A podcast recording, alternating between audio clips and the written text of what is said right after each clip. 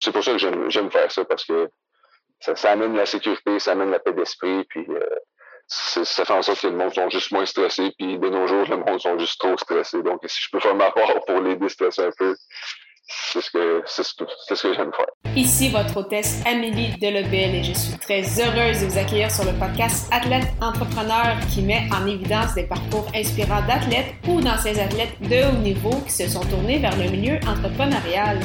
Ce rendez-vous hebdomadaire vous présente des entrevues qui seront vous motiver à atteindre votre plein potentiel.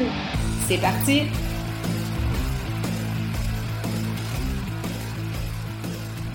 Bonjour, je suis très heureuse de vous accueillir pour cette troisième saison sur mon podcast Athlète Entrepreneur lors de cet épisode 198 sur s'impliquer dans différents projets avec Martin Bédard. Avant de vous partager l'extrait, je vous propose une super plateforme que j'utilise avec ce podcast-ci, soit Ocha. Ocha n'est pas qu'un hébergeur de podcasts, mais surtout un puissant outil marketing qui vous permet entre autres de générer des clips audio, de bâtir votre propre liste de courriels ainsi que de planifier vos publications sur les réseaux sociaux. De plus, il s'agit d'une plateforme francophone. Pour l'essayer à votre tour, profitez d'un essai gratuit de deux semaines au ameliedelabel.com oblique Ocha, A-U-S-H-A. Je suis encore une fois super heureuse de vous présenter un extrait d'une entrevue coup de cœur sur Athlète Entrepreneur.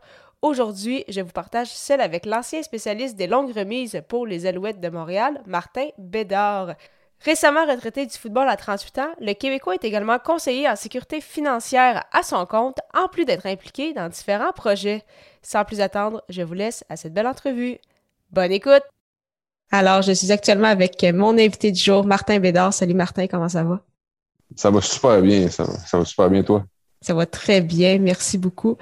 Martin, qu'est-ce qui t'a attiré vers le football, puis quel a été ton parcours dans cette discipline jusqu'à présent? Ben, ce qui m'a attiré dans le football, en, fait, quand, quand j'étais enfant, j'étais très turbulent.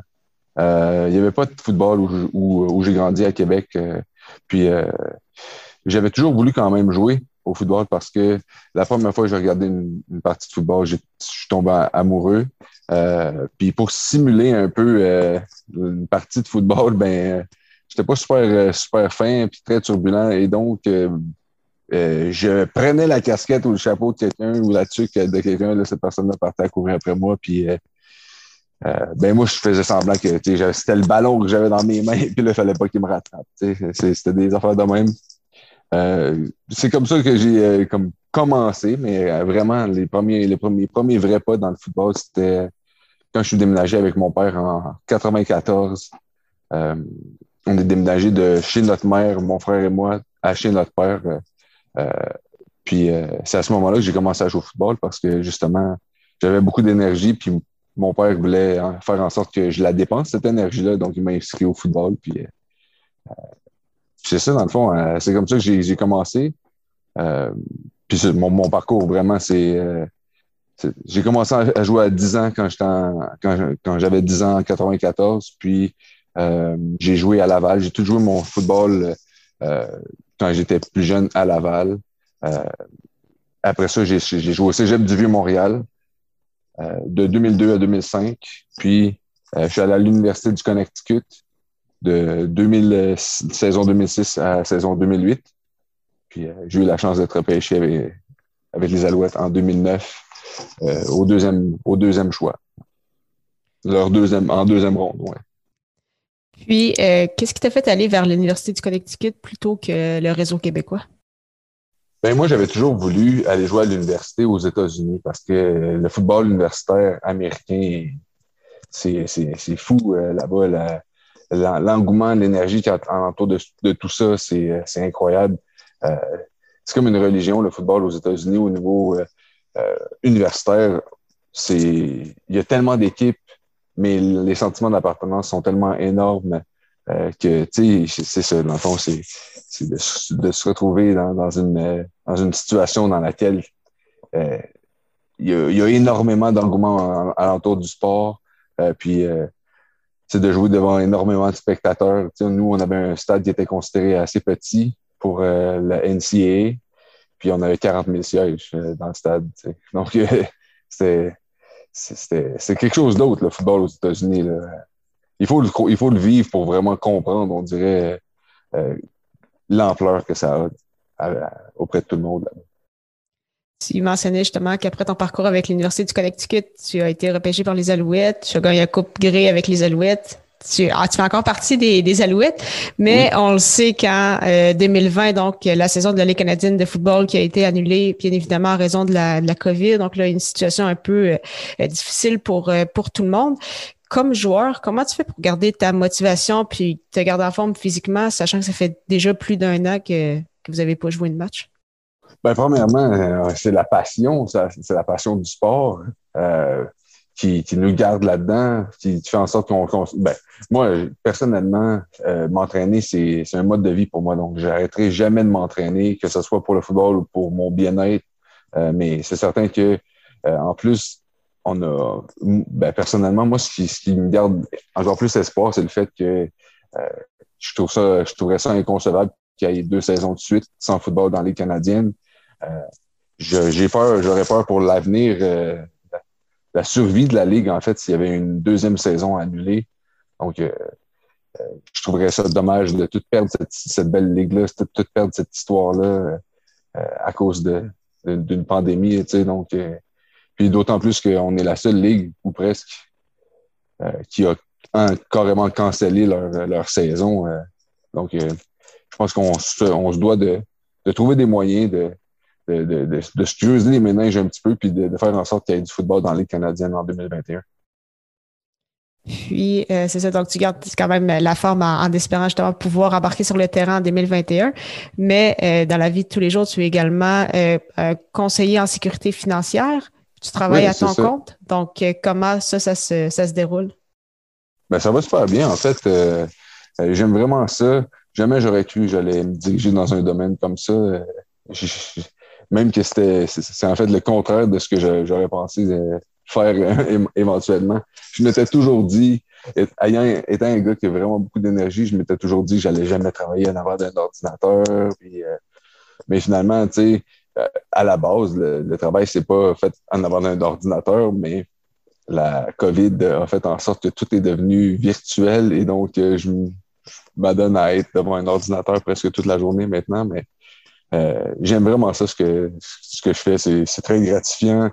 Euh, ça fait vraiment une différence dans la vie des gens en plus. Puis moi, les motivations que j'ai euh, que j'ai pour faire ce travail-là, c'est vraiment des motivations familiales. mes parents ont été malades. Ma mère, entre autres, si elle avait eu la chance de, rencontrer quelqu'un qui fait le travail que je fais, moi, au moment où on avait où, au moment où on en aurait eu besoin, ben, euh, j'ai l'impression qu'elle serait peut-être encore avec nous présentement. Donc, euh, euh, c'est pour ça, c'est entre autres, ça, c'est une des raisons multiples que j'ai pour faire ce travail-là, mais oui, c'est ça, exact. C'est devenu, une, devenu une deuxième passion, on dirait. Ouais.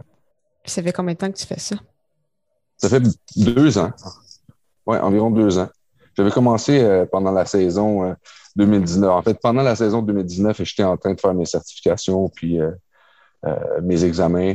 Puis c'est ça, dans le fond, euh, en 2020, je ne m'attendais pas à devoir sauter là-dessus à, temps plein, mais je me suis je me suis bien, ça a bien donné que, que j'avais ma licence puis tout, puis tout était en ordre à, ce moment-là. Donc, je me considère vraiment chanceux, en fait, d'avoir eu quelque chose de, de que j'aime, qui était bien aligné au moment où j'en avais besoin quand il n'y avait pas de football. Euh, euh, je me compte vraiment chanceux parce qu'il y a vraiment beaucoup de joueurs. J'imagine que ça n'a pas été aussi, euh, aussi facile de, faire le petit, switch. Là, Puis, comment tu réussis à te, démarquer? Parce que c'est ça, tu, tu travailles à ton compte. Donc, c'est ça, comment tu fais pour essayer d'avoir des, des clients, en fait? Ben, c'est vraiment mon réseau. C'est des gens que je connais. Euh, beaucoup de référencement. Le bouche à oreille, c'est vraiment la force euh, de, de, ce qu'on fait. Euh, c'est aussi le fait qu'on, ce que j'offre, c'est des choses que tout le monde a besoin, en fait. si on a une famille, si on a une, un, en fait, en fait, on est marié, on a un conjoint ou on a un enfant, on, s'achète une maison. Tous les événements de la vie mènent à quelque chose que je pourrais faire pour sécuriser la situation.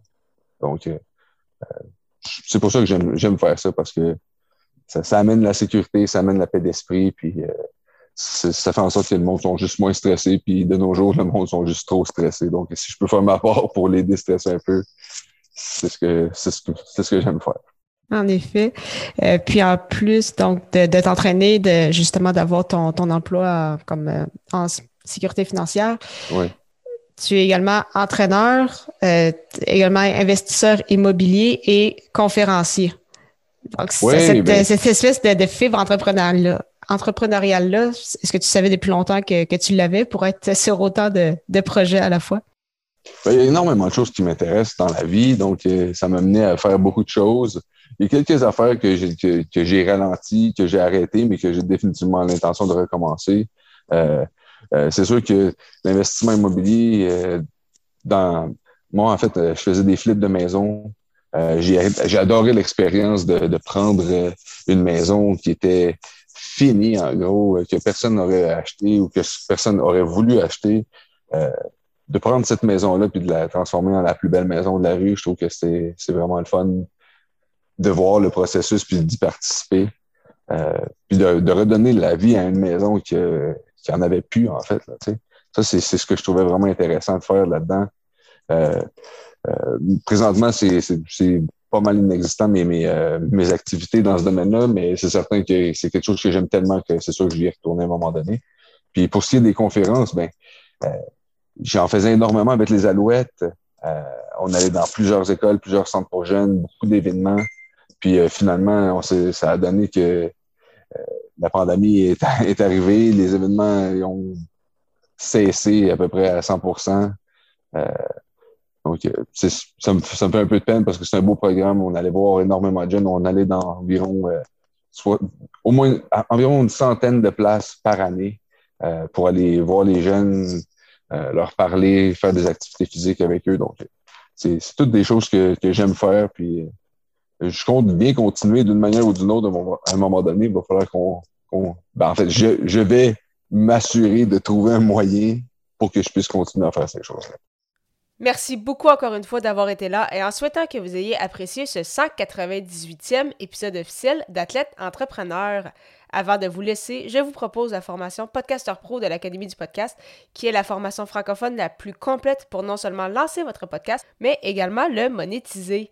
C'est d'ailleurs cette formation qui m'a permis de lancer ce podcast-ci ainsi que mon autre, les médias sociaux en affaires. On parle de 6 modules distincts et 30 heures de contenu. Pour en découvrir davantage, simplement vous rendre au baroblique lancer son podcast, lancer ER. Au plaisir de vous retrouver à l'épisode 199 pour un dernier entretien marquant.